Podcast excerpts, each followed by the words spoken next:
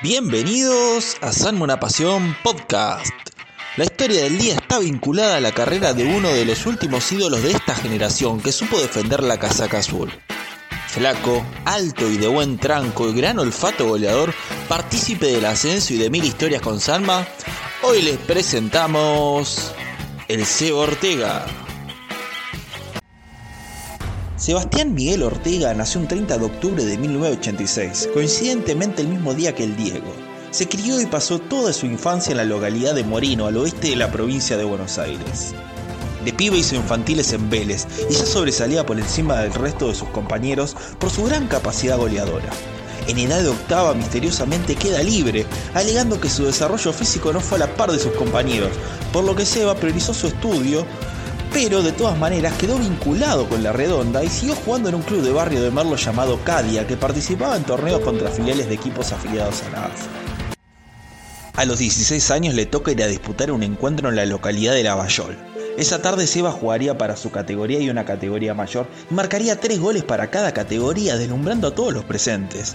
En el estadio se encontraba justamente quien sería el futuro coordinador de las divisiones inferiores de San Martín en ese entonces, que sin dudarlo lo contactó al flaco y le ofreció la posibilidad de venir a probarse al azul. Seba no lo dudó y vino a Bursaco, se probó, quedó y así empezó el romance entre Sebastián Ortega y el azul de Bursaco. Ortega llega a San Martín con edad de quinta y se suma a las prácticas del plantel de inferiores en la localidad de Banfield.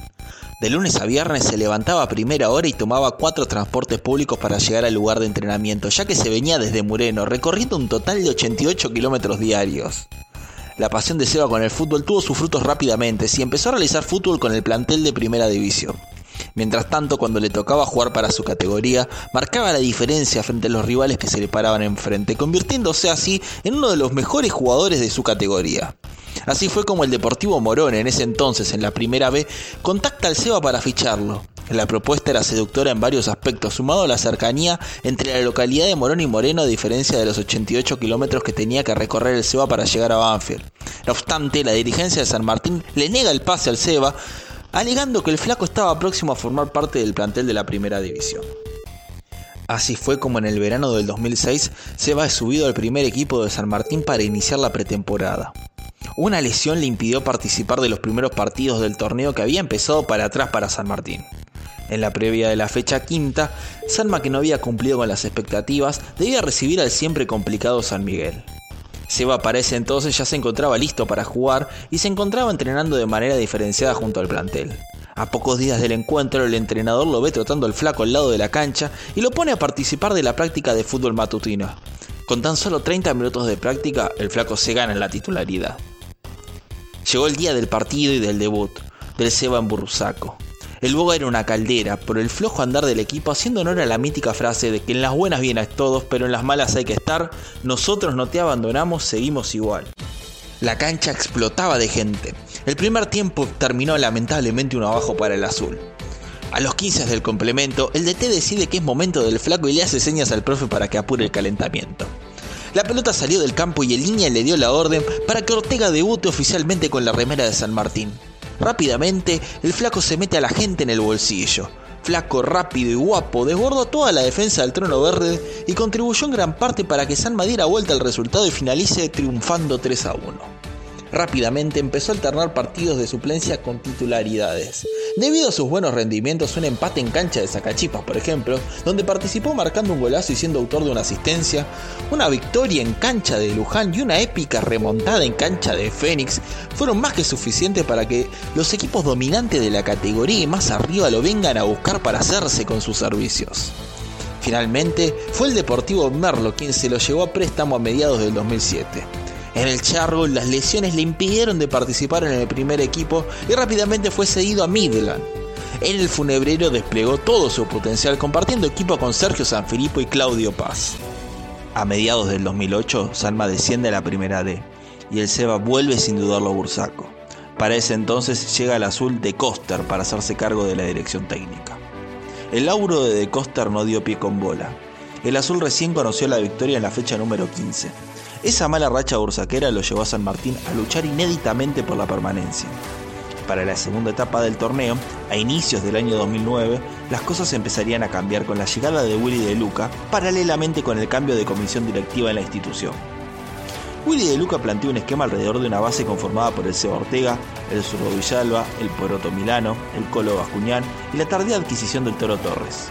Sanma rápidamente sale de la lucha por la permanencia y no llega a alcanzar por muy poco los puestos reducidos, terminando el torneo a mitad de tabla. El flaco por su parte termina el torneo con 7 goles en su haber, siendo una pieza fundamental y clave para la salvación. Para la temporada 08-09, la mejor para muchos de Seban Sanma, llega a Mesina a la conducción técnica del club, junto con varios apellidos de renombre para la categoría, donde se destacaban Lucas Godoy, Mircea de Sarrúa, Emanuel Ibáñez, El Rasta Rodríguez, Darío Esquiabel, Carlos Ayago, Gustavo Herrera, Sebastián Fiorentino, entre otros. La primera parte del torneo para Sanma es más que aceptable, donde se destaca el triunfo Claypole por 4-1 con un gol de Seba, iniciando allí una paternidad ante el clásico rival. Para la segunda etapa del torneo, Messina abandona el cargo y retorna al club un viejo conocido de la casa, el Willy de Luca. El bursaquero lucha hasta la anteúltima fecha del torneo contra el Agua y Urquiza, perdiendo la posibilidad del primer ascenso. En esa segunda rueda, Sanma vencería a Claypole nuevamente y el Seba aportaría con su cuota goleadora, ratificando su gran nivel en el torneo. Sin el título, el azul se vio relegado a jugar el reducido. En cuartos eliminó con facilidad a Victoriano Arenas. En semi despachó al marrón. Y en la final cayó extrañamente versus Liniers. De todas maneras, el Seba sería uno de los goleadores del azul a lo largo del torneo con 12 tantos. Para la temporada 2010-2011, Willy de Luca continuaría en el cargo. Al plantel arribarían nuevamente jugadores de renombre, destacándose las presencias de José Pereira, Mauricio Soto y Néstor Trapito Herrera. A diferencia del torneo anterior, el azul no comienza de la mejor manera. Para mal de peores, en la primera rueda pierde contra el Tambero. La segunda rueda tampoco arranca de la mejor manera y además pierde después de mucho tiempo por saco contra el Tambero. Se va nuevamente les vuelve a marcar. Finalizando el torneo, Salma levanta el nivel clasificando como gol reducido. En el primer partido le toca medirse contra Claypole, al mejor de dos partidos. La ida es 2 a 0 a favor de Claypole. La vuelta Sanma la empieza ganando con gol de quien sino el Seba Ortega. Cuando transita el último minuto, un centro de Pereira encuentra la testa del Toro Torres, que estampa el 2 a 0 y la clasificación por ventaja deportiva. Pero el juez de línea determina que en el córner de José, la pelota había abandonado la cancha en el trayecto trazado por la parábola. La decisión fue unánime. Sanma no pudo volver a marcar y el tambero clasificó a cuartos. Para ese torneo, el Seba sumaría 5 tantos. Luego de la eliminación ante Claypole, Willy de Luca decidiría que su ciclo en San Martín estaría terminado, con lo cual abandona la conducción técnica del club. Tres son los técnicos que se reparten la conducción técnica de ese torneo, consolidándose en el cargo Leandro Estilitano. Nuevamente la cuota goleadora de Seba cumple las expectativas, pero desafortunadamente en el partido de ida de semifinales del reducido frente al mate, después de marcarle un gol a Claudio Paz, Seba se ha expulsado por festejo desmedido quitándose la posibilidad de jugar el partido de revancha.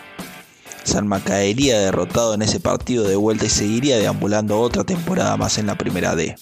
Debido al buen desempeño de Stilitano en la conducción, la dirigencia opta por renovarle.